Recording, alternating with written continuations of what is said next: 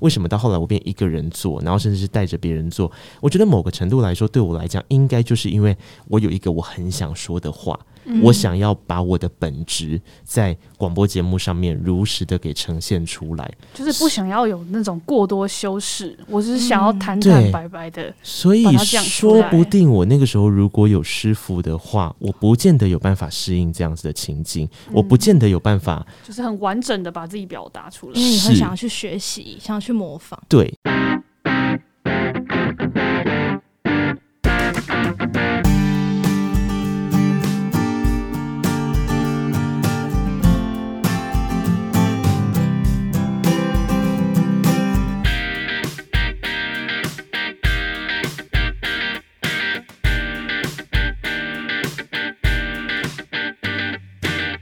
我是小狐狸，我是李长。今天呢，来到我们音乐职人系列的第二集。音乐职人系列搞得很像我自己的私心名单。我其实也蛮喜欢这个名单的啦。真的吗？还行，是不是？不是还行，是很棒啊！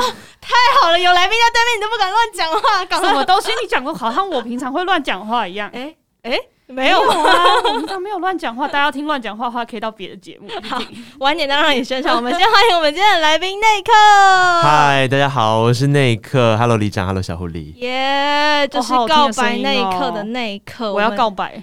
来，给你告白。那一刻，我好喜欢你的声音。谢谢。哇，你好认真！你今天难得这么认真的告白耶。他刚刚其实来的时候就非常震惊的跟我说这件事，但因为你知道，像我们这种有冒牌者症候群的人，其实我们不太喜欢，或哎，应该说我们不太适应被称赞这件事。尤其是处女座，很不适应这件事情。没错。哦，所以是会疑惑吗？就是你是真的假的这样？不会疑惑，但是会不知道怎么反应。所以通常在我们自己的领域里面，比方说像我是主持人嘛，我就热衷在当主持人这个角色，是因为不太需要有一个场合是他会称赞你，大部分是你在称赞你的来宾。嗯、哦，所以对呀、啊，那我只好现在先称赞你，让你很尴尬。我觉得你的声音非常的温柔。哦我接受。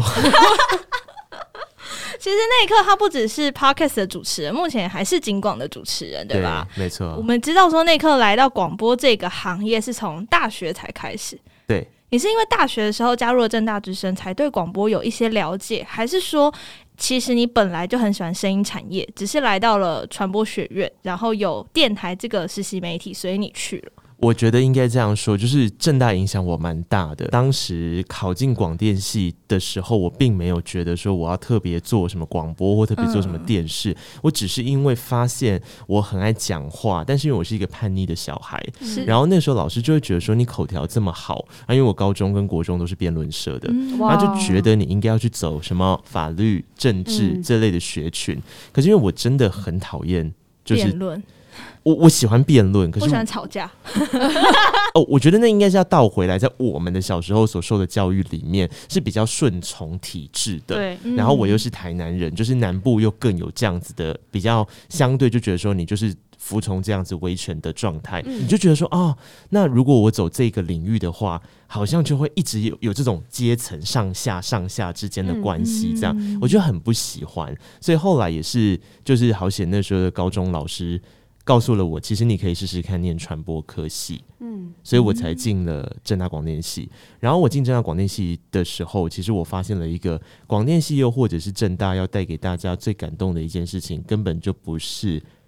他让你学到了多少技术性的事情？嗯，是他让你知道说你很怪的东西就是你很独特的东西。嗯，你曾经很讨厌自己的事情，其实是你最值得拿来展示你自己的武器。好想考政大哦，我以前第一志愿呢。政大真的会有这种风气，特别传播学院啦。我觉得传播学院一直有这种风格，所以那时候我考进正大之后，其实我也不知道我要什么实习单位，我也没有什么广播的技术。我只觉得我声音很难听哈哦，我从小我就很讨厌我的声音，因为我觉得它太有鉴别度了。嗯，然后以前就是动不动都容易被人家开玩笑。我的变声期好像我不知道是来的比较晚，还是根本没出现，就是我一直没喉结。即便我到现在也是啊，它一直没有出现。嗯，然后跟一般的男生相比，我的声音就长得很奇怪。所以我小时候其实一直会很想要破坏我的声音结构，所以我会一直大吼大叫。然后唱一些重金属 metal 这样子。就我希望有重金属，真的太夸张了。我希望有一天可以变张宇，就是有烟嗓。对，然后我我小时候就会一直去做这些，就是破坏自己声音的事情。他、嗯、就觉得啊，可不可以跟别人一样？跟别人一样破坏太多了，内刻到张宇。对啊，路有点长。然后后来真的是到大学的时候才发现，没有啊。可是。这个就是你最独特的事情，嗯、同意同意。对，然后你应该要好好的珍惜你的独特。所以后来我觉得也是这个算是我认识声音的第一关，嗯、就觉得说啊，既然我的声音是有一个鉴别度存在的，然后既然我的声音是我觉得好像是我比较特别的地方，那在正大大家都要拿出自己最特别的事情来嘛，嗯、所以后来我就决定要善用声音，我才进了电台。哦，比较像是这样的一个心路历程。所以音乐在这件事情上面是让你进电台之后的第一选择吗？就是我要做音乐节目。没错，就是它是两个关卡，哦、好像哦。所以我我我我觉得 没有，我觉得小狐狸的逻辑非常清楚诶，因为这件事情就是它有一个先后顺序。对，其实我那时候进去电台，我根本没有想过要做类型，因为你根本进电台就只是一个。盲选的状态，嗯嗯，对，然后进去之后，你就会开始想，OK，到下一个阶段就是你，你本来只是这边理想嘛，什么拥抱自己的独特啊，什么什么，嗯、可是你要怎么样由虚变实？进电台之后就变成另外一个课题。然后我那个时候就开始回想，我到底可以做什么样类型的节目？因为正大之声其实是要写节目企划书的，对。然后我们那时候就要想说，我们要去有点像投标哪一种？我们是一条带状一条带状的规划。对，然后可能有些带状是聊天型的节目，嗯、有些带状是爆榜的节目，嗯、有些爆有些带状是音乐网的节目。那、嗯、我记得我那时候呢，就一直在想，我到底喜欢什么？后来我就发现，我小时候最最最喜欢守在电视机前面的时候，就是在看。排行榜，MTV 封 榜，MTV 封神榜还是什么的？MTV 是每你看他 Channel V 旁边，所以你 Channel V 可能看完一些访问什么，直接签 MTV，这是大家所有人的回忆耶，对，好有年代感，天哪！我就想起来那时候，而且我还就是认识潘玮柏，是因为潘玮柏在 Channel V 做 VJ，就那个时候有很多 VJ 的角色嘛。然后我觉得还有那个荣嘉啊，荣嘉之前也会报棒棒糖，然后跟 MTV 那边的爆棒，对对对对对。然后我就以前。我就记得我很喜欢看爆榜节目，然后那个时候刚进去的时候，你就看说，哎、欸，电台有一个爆榜的时段呢，然后那个爆榜时段就是各种不同的语言，比方说日语榜、华语榜、西洋榜，对，然后我就去听学长姐怎么做，我就发现。天呐，报华语榜好好玩哦！嗯，真的。对，然后我就决定了，那我以后就要做跟音乐有关的节目，从报榜开始。嗯，对。那开始做音乐节目之后，你有发现主持人之于音乐是一个什么样的存在吗？主持人之于音乐是一个说服听众的过程。对因为我一直觉得这件事也牵扯回来是，其实正大刚刚有讲正大的好，就有讲正大的不好。正大不好，所以我们我们最在诟病的一件事情，就是我觉得正大很容易觉得自己的品味在别人之上。哦，就是哦，你听这个哦，OK，就是会有这种语气跟这种状态。然后我们那个年代很流行一种职业叫做假文青。假文青是什么？对，就是大家一定要分真假或什么。我我觉得那这些事情就是历史的痕迹，就是过去的时候，因为大家很害怕自己被定型，或是你就想要自己很独特，你想要跟别人不一样。对，可是你不见得真的能够理解。所谓的不一样这件事，应该是你的兴趣才是很重要的事。对你可能只是为了跟风，然后比方说把标签贴在自己的身上。对，我超爱村上春树，OK，哪一本他讲了什么我不知道。Oh my god！对，又或者是说，哦，我超爱某一个独立乐团，然后我只要讲出名字来是别人不认识的，我就非常的骄傲。嗯，那个年代很容易，就是在两千，就是独立音乐还还在一个蠢蠢欲动的状态。那时候，二零零七到二零一零年左右吧，那段时间就是我念大学的时候。然后我觉得政大之声有一个非常好的好处，就是我们其实不太这样子诶、欸，我们热爱就是所有有关于。主流、非主流、独立不独立这件事情的界限让它模糊掉。嗯，所以我前一秒爆榜的时候，因为爆榜就是一个最主流的事啊。对，所以为什么爆榜节目可以存在在电台？就是因为在电台的理论里面，本来就是你同时你上一秒你讲的是热门榜，可你下一秒你可以宣传你自己喜欢的，那、嗯、那个喜欢的可以是很多人都听的，也可以是你自己不知道的，对，嗯、想要推荐给大家的。我觉得是那种状态底下，让我开始理解说，其实透过广播节目将音乐的内容分享给大家这件事，是一个非常神奇的魔幻时刻。嗯，可以理解，可以理解。那李长，你觉得主持人之于音乐代表了什么？不管是电台或电视，主持人之于音乐有点像是桥梁。嗯，对对，你知道我很喜欢尼采那句话：“人是桥梁，不是目的。”对，你不一定可以全心的，就是完全把自己很纯粹的放在创作上，但是你可以作为一个沟通的媒介，就是用你其实是一个可能也不是真的很理解乐理的人，但是你可以做音乐画面的诠释，嗯，那你就可以把它翻译给普罗大众来听，嗯，所以你是一个译者。他的译者的部分是在创作层面跟收听层面的这样子一个桥梁，嗯，对，这是我对主持人的理解。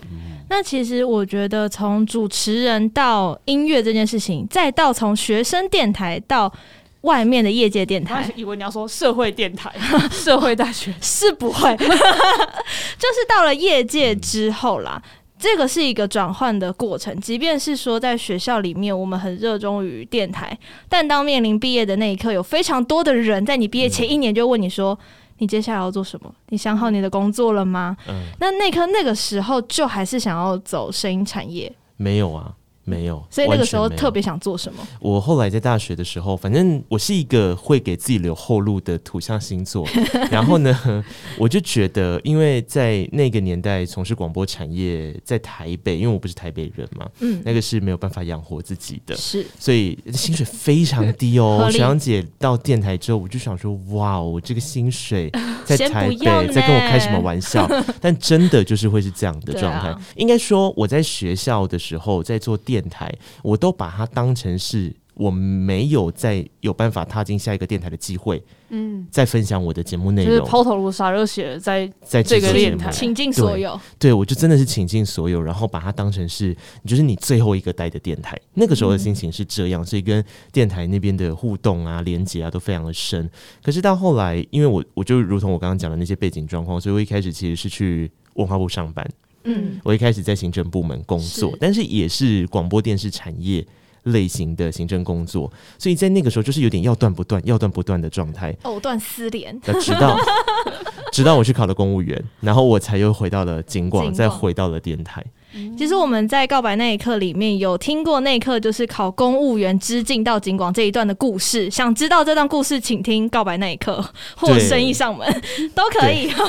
对，之前在大聊，因为欧马克对这件事非常的有兴趣，他问超细的，对，他真的问超细的，我就觉得你们真的是很赤裸，哎，detail 到一个不行。所以我们既然已经讲过这个故事，我们今天就不浪费时间继续再讲这个故事，因为这个故事真的很精彩，很精彩，大家一定要去听。然后考上公务员就是。一个精彩的过程，要离开公职也是一个精彩的过程。对，没错。所以到了景广之后，其实大家对于景广的既定印象，基本上来说还是以路况为主。当然，大家还是会在路况节目当中做很多精致的单元节目，是非常细致的。但你进到一个这样体制下的电台，却继续钻研在音乐这条路上，对你来说有什么样的限制吗？我就是非常的叛逆，然后。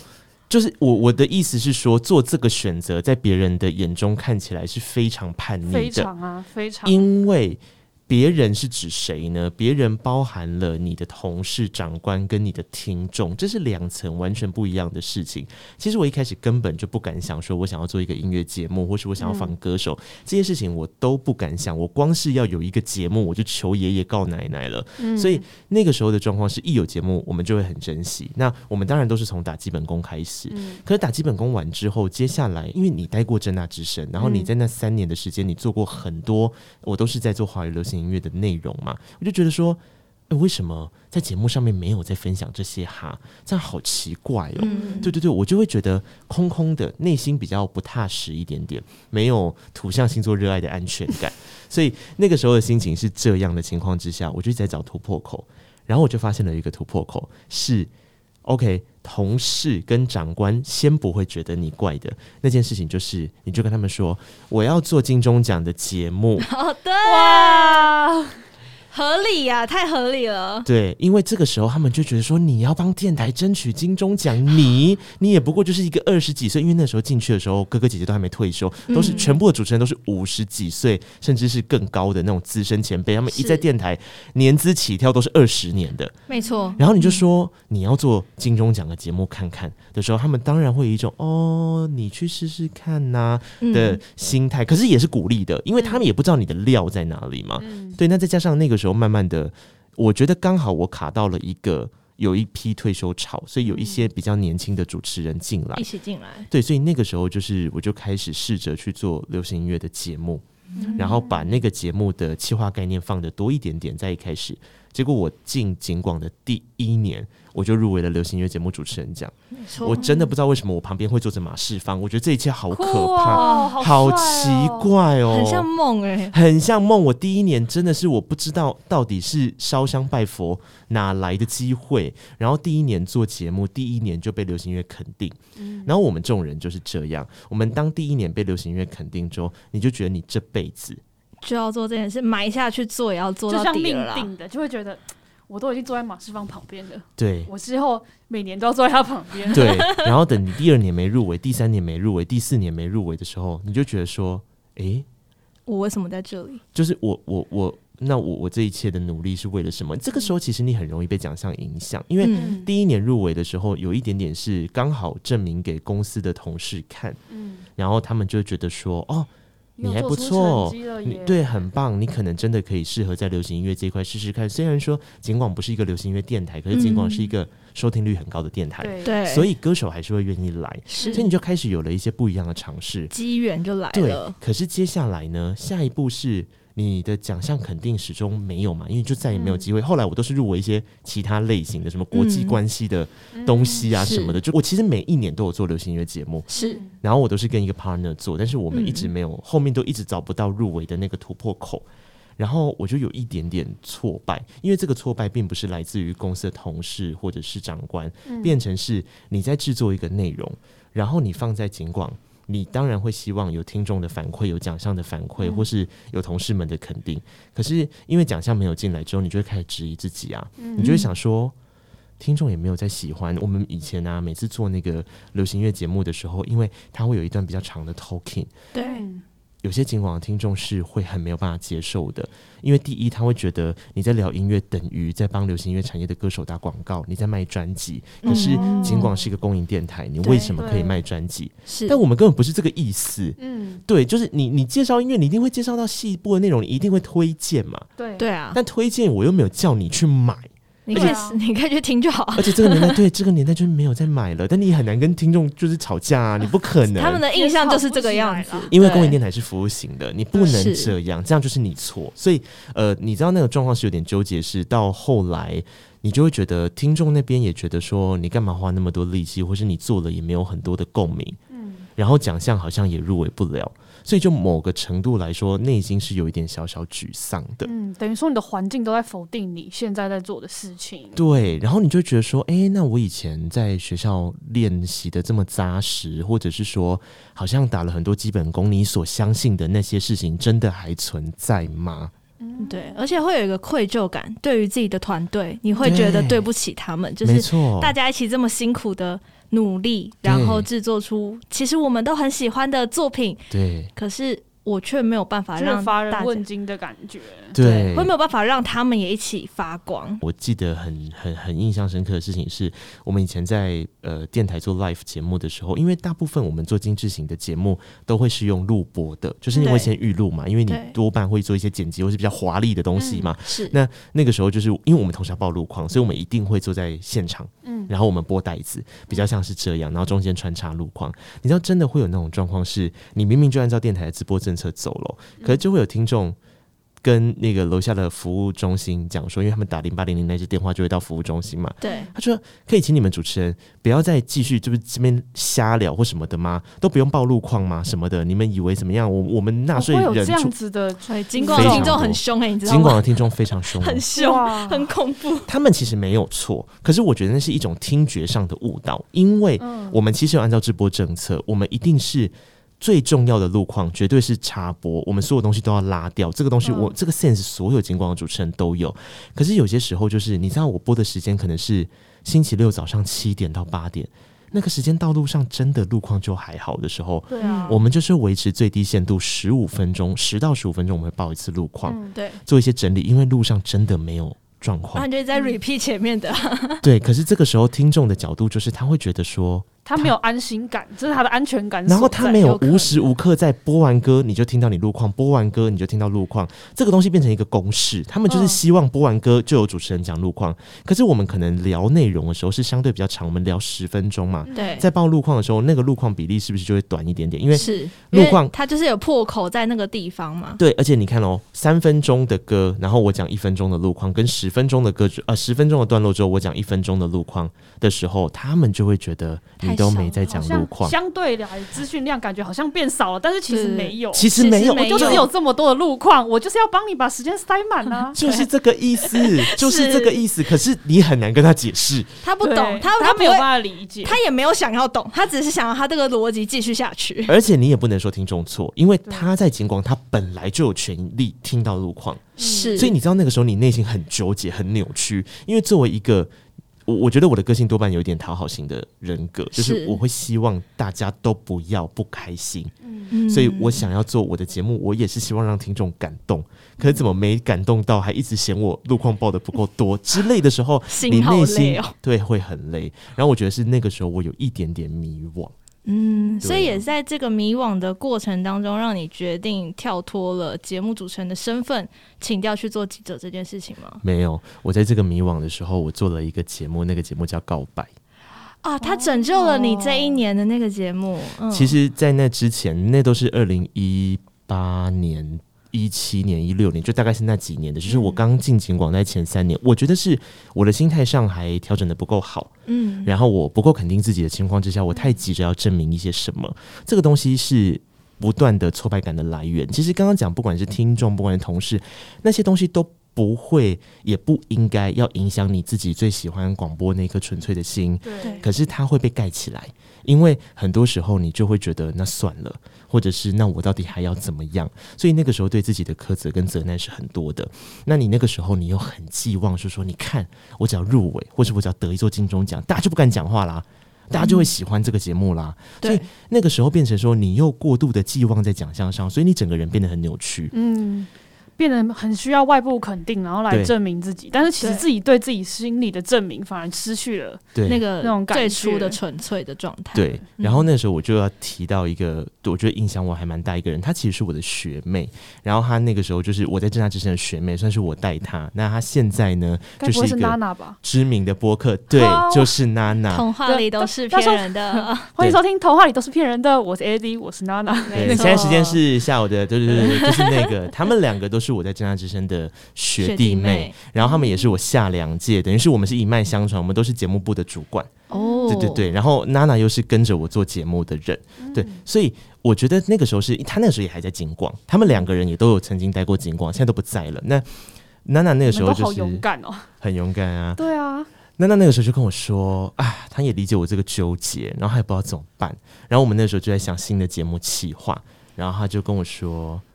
那没关系啊，你就在你最喜欢的东西，就是流行音乐上面去呈现这个纠结。Oh. 那我就说你在说什么？他就说啊，我们不就是一个 loser 吗？我们得不到，可以想象他的，对，我们得不到听众的喜欢，得不到奖项的肯定，然后我们好像也不知道为什么要继续做广播节目。那你就告诉大家，你很自卑，你很害怕，你很焦虑，你很不安。就是这些呈现给大家，你就告诉大家，因为为什么流行音乐的诞生会很需要？大家想想看，流行音乐不就是在你心里遇到这些状况的时候，对，它的它的产生本身就是歌手遇到了这些状况的时候，它会产生一些作品，这些作品又可以陪着听众走过一段路。没错，那你为什么不大方的承认你的负面情绪？是承认负面情绪才有办法进行下一步啊！同意，同意，同意。对，所以那个时候是娜娜的这番话有点。醍醐灌顶，然后我就说好诶、欸，那我决定我接下来来做一件我非常不敢做的事，就是访问歌手。嗯、因为在那之前，不管是正大之声的训练，或者是我一开始在尝试的东西，我都没有做访问，因为我觉得我自己不可以，我做不到。嗯，我觉得我准备的不够充足。是、嗯，我是谁呀、啊？他们是歌手诶、欸，我凭什么？我何德何能可以访问他们？是，即便我已经曾经坐在马世芳旁边，我还是这样觉得。然后那一次就是有一点是豁出去，就觉得、嗯、好要讲负面情绪，我就带歌手一起来讲。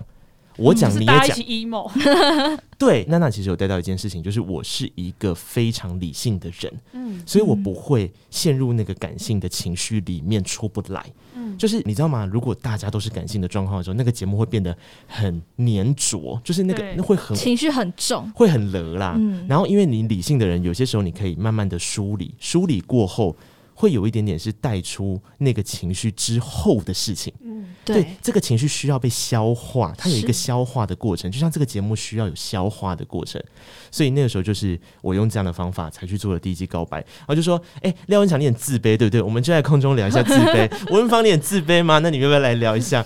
真的，我们那时候邀歌手的时候，真的就是会直接告诉他你的负面情绪的主题是什么哦。你愿意跟我们一起来聊吗？是，结果没想到歌手真的都还蛮愿意的，嗯，那才有了告白第一季，嗯，就是最好笑的一件事。当你准备要放弃你自己的时候，哎，奖项就来了，对，就入围了，这就是最好玩的事。然后入围完之后，我也得奖了，对。然后得了之后，好像变成另外一件事是，很多人得了一座奖之后啊，会有一个魔咒鬼打墙。没有，我得了一座奖之后，我安全感好强哦。嗯，他后面才会有一种，我觉得人很难。而且刚好是你做到最想做的事的时候拿到了这个奖，就是人很难没有外在的肯定的时候，自我肯定还是可以一直很稳定的维持啦。很难。可是我觉得有了一个外在的肯定，你比较有办法开始。确认跟说服自己，自我肯定是很重要的。久了，你就会发现，你真的会在自我肯定，而且你不需要那些说服了。所以，我觉得今天我们除了让内克有一个自我的肯定之外呢，我们还要给他一个外部的肯定。那这个外部的肯定，其实来自于所谓的正大之声。正大之声在呃内克的生命当中，其实占有一个非常重要的。能量，所以我们今天邀请到了一个神秘的人，他现在正在线上，要来跟内克说说话。你看吧，我就说哦，雅雅哦，没错，我欢迎别叫文倩雅雅。不是不是，听到我的笑声吗？没有，因为你从那个电脑讯号出来的声音，就不会是麦克风出来的声音啊，我们就不像是平常听得到的那个声音啊。也是，对啊，可是你声音一样好听哎。哦，那是自然。自己称赞自己。其实雅雅跟内克都是正大之声，她是我学姐朋友啦。后来在 Podcast 的聚会上面相认了。对，没错。所以雅雅，我们刚刚其实聊到说，内克他需要在一个自我的肯定跟外在的肯定。所以如果说，请你给内克一些外在的肯定的话，嗯、你会对他说些什么呢？外在还需要别人肯定吗？就长那么帅了，还需要别人肯定？我觉得他一直就是状态都保持的很好啊。这句话真是动听。那就节目内容上呢，我们不要只讲这些，就是人本身嘛，还有他制作的内容上面。嗯，呃，因为印象中大学的时候对他其实没有什么印象，可能因为我太专注在自己的课业上。后来就是在 FB 上，因为我们是连友嘛，然后我觉得他表现一直都很杰出，然后包含得到金钟奖啊，还有在他的访问很多艺人的过程当中，甚至是他的文笔很好等等，我都觉得他是一个很有能量的人，然后后那种能量是很容易去温暖其他人，然后也会看到别人需要的部分，所以我觉得他有一个很细腻的灵魂，然后很动人的声音，然后又还有一个就是很厉害的笔触，可以去把他身边的这些周围的人事物串联他们的情感。我觉得他是一个很好的中介者，是一个很优秀的主持人。哇，加上又有优秀的外表，赞！天哪，雅雅学姐真的很会说话。她其实有偷偷写稿啦。外表是加分啦，但是我们人还是要看内在嘛，还有就是他的价值观。嗯、但我觉得内克真的是个很棒的，觉得不管是比他很年纪还要大，还是年纪小，或是平辈，都可以从内克身上学到很多生命的。力量哇！他现在越越把你越捧越高，你要小心。我真的觉得不要再称赞我了。这是捧杀的其中一个开头。好，我们谢谢雅雅，谢谢雅雅学姐。我还是很习惯叫她学姐，因为我觉得，我觉得雅雅是一个非常会照顾人的人。其实这个缘分也是一样，就我觉得我其实是一个可能大家比较常在访问上，因为我的认知被大家认为是一个主持人，是一个采访者，所以。主动性一定是比较高的，因为你的工作需求，你必须是一个很主动的人。嗯、但我觉得我在我的日常生活当中是一个非常被动的人。其实我并不是会主动去啊联系关系，然后或者是说在社交能量上很满很满的那一种，我都是把大家带到节目上。来互相认识，我就觉得那是我唯一有办法绽放，对我唯一有办法绽放我社交能量的时候，对。可是离开了麦克风的时候，我就会觉得，其实我相对是一个比较被动性的人。然后我记得那个时候跟雅雅认识的时候啊，就是我说再相逢的时候，我觉得那个很好玩，因为我们大家都知道说，哎、欸，我们都还在广播路上努力，在那个时候，但就是在脸书上稍微看到这样。然后因为以前我自己是公务人员的身份，其实也没有什么机会离开公司之外。到外面去有其他的工作交流，对，然后是直到我辞掉公务员之后，我就发现一件事情是，雅雅就主动来跟我说：“哎、欸，你有没有兴趣什么什么什么什么什么什么的时候，我就觉得，哎、欸，你怎么会就是觉得我可以这样？嗯、然后他就会用一种非常温暖而且照顾人的方式，把每一个细节、每一个事情都打点好。他不是那种你知道有一种业务型的人格是。”他会跟你说：“没有，你就很棒啊！我们都是相信你。其实那是他的名单的大概第五个或第六个人。嗯，然后他会跟你说：我第一个就想到你耶。对，然后又或者说会有一些很浮夸的词藻，可是你事后在跟他合作的过程，你会发现。”就是没有这么一回事，嗯、对。可是雅雅不是，雅雅就是同样有浮夸的词藻，可是 她浮夸起来也是蛮浮夸。她一样是有这个状态，可是，可是我觉得她很很让人家就是 touch 的地方，就是你真的会在她每一个细节的安排里面，觉得她是很照顾人的人。是，然后那个照顾人会让人有一种安全感，觉得说啊，有这个人在真的很好，所以我才说我很习惯叫她学姐，因为我觉得学姐是一种依赖，就是。你会觉得你可以放心的交给他，放心的让他来带着你一起走。我忘记是我采访谁，还是说我在哪一个节目上我聊过。嗯、总之，我觉得我是一个呃没有师傅带进门的人。嗯，以前在景广的时候也是，刚进景广的时候，多半还是觉得说，呃，大家只是教你很。表面的，比方说，尽管的体制里面应该要怎么报路况，我们的 clock 怎么走，啊，就 clock 一般的工作同事关系，对对对对对，然后就比较没有那种前辈的那种感觉。对，就是当然还是有很多很照顾的哥哥姐姐，可是你说那个前辈跟师傅又不太一样，师傅是紧密关系，嗯、你会想要成为他，或者是你会觉得从他身上得到了很多学习做人的态度等等的，我觉得比较没有，那个时候就会一直觉得很孤单，是我的不踏实感可能来自于你一直就觉得没有人在照顾你。嗯，然后你服务久了，别人你也会累嘛。嗯，对啊，所以偶尔就遇到像雅雅学姐这种状况的时候，就觉得哇，好好哦。其实我们在音乐职人系列之前，我们也提到所谓的师徒感这件事情。其实我一直觉得，在音乐的产业、声音的产业，很常会出现师徒制的概念。对，包含以前的广播，其实也是哦。对呀。只是到了自媒体之后，开始做 podcast 之后，大家每一个人都有很多。不同的发声的管道，比如说上次被马克急着要开 YouTube 的那一刻，不知道准备开了没？我们今天再挑战一次，研究器材了。对，然后到了 Podcast，又是更容易让大家入门有自己发声的管道的时候，嗯、你要去找到一个带着你一起走的师傅。对。是我觉得很难的一件事情。我自己其实也是单打独斗来的。嗯、我我现在其实做设计，还要做那些画。我其实本身是念教育本科系，我是教育普通教育系毕业的，嗯、所以我是自己上网自学到现在，然后走到现在。对对对，我觉得真的是，我会很想要有一个学长姐。你知道我一开始进电台最羡慕的是什么吗？嗯、为什么？有正大帮，为什么有世新帮？哦嗯、这是我进电台到现在我都还是很羡慕的一件事情。是在我的前面是没有人，没有那样的人存在的。嗯、所以当看到大家不管是在大会上面也好啊，公司里面啊，金钟奖尤其是有时候金钟奖的时候，就有很多学校的人大家一起聚在一起，的同学举个手，对，就会让人家觉得很羡慕。嗯、但我觉得在这过程当中，我们慢慢的。我们前面没有人，但是我们可以帮助我们身边的人，嗯，这是一个我觉得也很很棒的事情。像告白做到了第三季、第四季，嗯、开始有这么多的伙伴一起加入之后，嗯、告白这个不管是节目，或者是我觉得这整个大的企划，也影响了非常多的人。小狐狸真的很懂我的那个最近的心情跟想法，好可怕哦！他很他他的共感度很高，对，你共感度很高，你共感度很高，对啊，因为呃，我觉得就是这就是我我刚刚在讲的一件事，是当我意识到我没有师傅这件事情之后，其实我后来有发现，有没有师傅这件事情，某个程度来说也算是自己的一个选择。嗯，因为你大可以示弱，你大可以去求助，你大可以找一个你很喜欢的前辈一起做东西。可是为什么我当时没有这么做？我当时从我一开始做流行音乐节目。一直到后来，我在广播录或做自媒体，为什么到后来我变一个人做，然后甚至是带着别人做？我觉得某个程度来说，对我来讲，应该就是因为我有一个我很想说的话。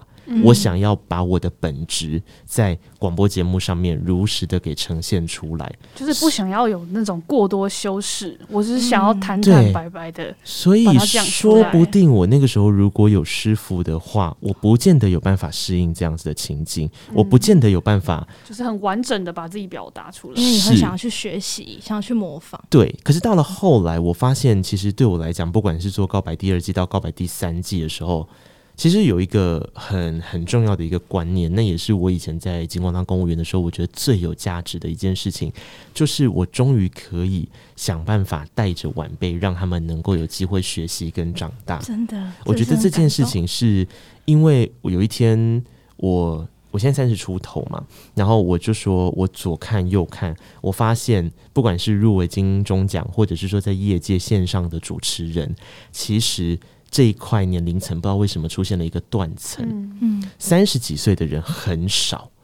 对，那后面可能因为 Podcast 兴起或怎么样，二十几岁的人其实蛮多的。嗯，那四五十的人一直都是一个很稳定的数量，嗯，所以变成说，如果我们已经是一个比较少数量的广播人，那我们再不继续把这样子的概念传承给后面的人，我其实会觉得有一点点可怕。嗯嗯，对，所以其实到后来我，我我是真的也觉得说，既然我没有师傅，那我就要好好当一个师傅。嗯，对，所以我我每一次带人的时候，我都觉得我到底在干嘛？明明。广播金钟奖的节目就是要很精致，然后你自己一个人做，你可能可以做到呃八十分、八十五分，嗯，可是你却花了很多力气在修正 晚辈的东西，嗯。但是我觉得这是我很心甘情愿的事情。没错，其实，在音乐职人这条道路上面，主持人是刚刚李长有说嘛，他是一个桥梁，是一个介绍的媒介。所以，透过告白那一刻的节目当中，我们其实可以发现，每一集的节目那刻都非常用心的去准备，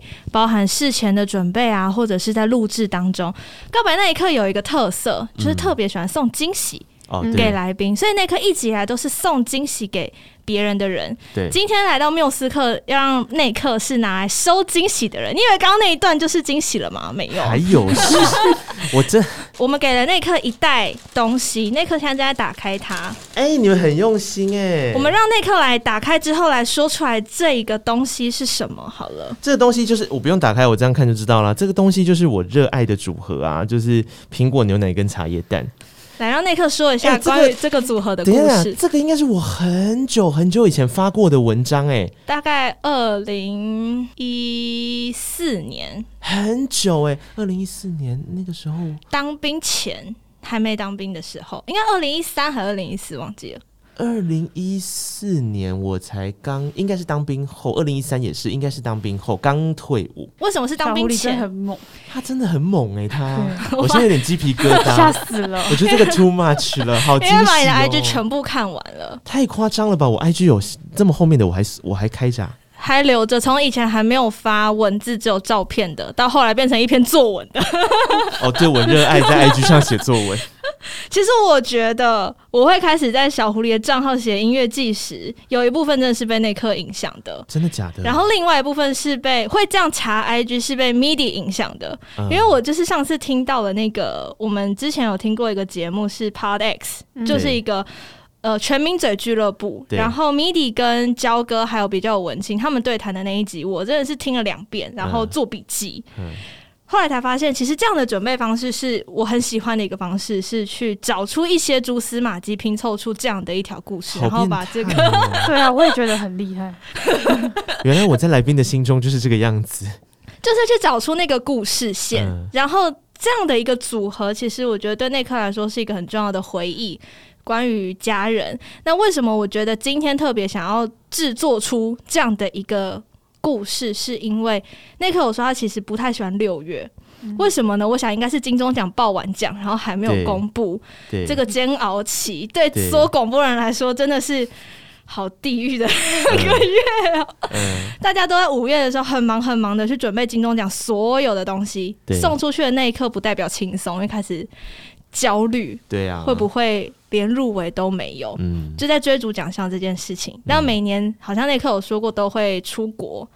哎、欸，对我大概在六月的时候。都会给自己一个家，对，只是因为这两年疫情的关系，就真的没有办法没有办法远行。那这样的一份礼物，我觉得是让你的六月不再是六月都是一个压力很大，然后不能出国又很阿杂的一个月。嗯天呐，他很变态啊！对啊，对啊，怎么这么打动？觉得好，什么意思？为什么连我的伙伴都这样？我我觉得，我觉得要先跟大家解释一下，就是他这份礼物变态的地方在哪里？就是这份礼物是我当时发的一篇文章，然后因为里面的东西呢，就是我小时候很强烈的情感连接的两件事，一个就是一一个茶叶蛋，一个是那个苹果牛奶，这样。那原因是什么呢？就是那是我很小很小的时候跟家人之间的。一些互动的片段，然后那不用讲太细，但我也没办法在空中讲这么细。我在空中很少提到我家人的事情，但总而言之呢，就是我觉得那个东西代表着是一种印象跟一种回忆。然后这个回忆是当我自己在心情比较混乱的时候，我觉得那个是一个蛮重要、蛮下意识的存在。所以我每次 只要到诶。欸三月、三月跟四月就是通常最想往生的两个月，对广播人来说。然后最想往生，对，然后毁灭。我这两个月的时间，我吃跟喝超多这个东西，可是我以前其实都没有意识到、欸，哎，为什么？对不对？对，然后我觉得这也是这阵子，应该说做告白之后，我发现我的觉察力变很强，因为我需要透过训练来。学习很多事情，每一件事都是这样。对，就是即便是我的天赋，我也都需要透过训练而来。就是因为训练的过程，我慢慢的觉得我的觉察力好像变得比较好之后，我就觉得啊，这个东西好像跟就是现在的自己是可以有一些对话的，然后跟心里面的那个状态是可以做一些对话。对当然，我们现在依旧期待今年的告白可以入围在流行音乐节目节目主持人两个奖项。哇，真的很期待，就是看到那个入围，我不知道为什么，但其实我觉得我们自己可能也把很多的做流行音乐的梦想寄托在这每一个我们看到的主持人身上。对，所以特别希望说，音乐职人系列带给大家的是幕后的工作人员。你们会觉得主持人很像在幕前？其实没有，因为主持人在做更多的东西是背后的挖掘，然后故事的了解来宾，然后帮来宾。引导他们说出他们自己的创作力，或者是有一些不会把自己的作品亮点点出来来宾，你要帮他把 spotlight 打在那个地方，让他打在对的位置，让他被看见。所以，如果说想要听到那刻的节目的话，可以到哪边呢？告白那一刻，就是现在的 Pocket 节目上面呢，就主攻刚刚小狐狸还有李长说的那些歌手的访问过程。然后我觉得歌手的访问过程里面，我一直在想跟别人的节目比较不一样的地方，或者是说我特别想做的吧，倒也没有刻意要跟别人不一样。我觉得如果歌手来啊，他讲专辑的时候，其实更重要的应该是他为什么要做这张专辑，跟这张专辑里面的这些歌曲对他来讲的意义是什么。所以可能我会比较希望能够带出这些画面来，那带出这些画。面来让他能够理解自己为什么会走在这条道路上，因为我也是因为这样，我才理解我自己为什么要走在广播或是 Podcast 这条道路上。没错，所以呢，大家可以在 IG 上面也可以搜寻“告白那一刻”，然后如果想知道内科最新的消息，也可以搜寻内科的 IG 啦。对对对，都找得到了，好不好？过去的文章都还在。我的天啊，你们真的太夸张了！好了，那如果你有任何想对缪斯克说的话呢，也可以到缪斯克的 IG，缪斯克的 IG 是缪斯克的 IG 是缪斯克爬格子，缪斯密这边的缪。如果你英文很好的话，也可以搜寻 Music Package Podcast 就可以找到我们喽。欢迎大家在 Apple Podcast 下面给我们五颗星的好评。如果你有任何的想对我们说的话呢，也可以留下你的钱，留下你的钱，留下你的评论，好不好？那就让我们的节目可以被更多人听到，在各大 Podcast 平台搜寻告白那一刻，搜寻缪斯克爬格子，都可以找到你想听的音乐，没错，你想听的故事。谢谢内克今天来缪斯克，谢谢谢谢，好开心，惊喜太多了啦！我要 好好的珍藏，谢谢。他会发美耶，珍藏进肚子里。好啦，那缪斯克爬格子，我们就下次见喽，拜拜拜拜。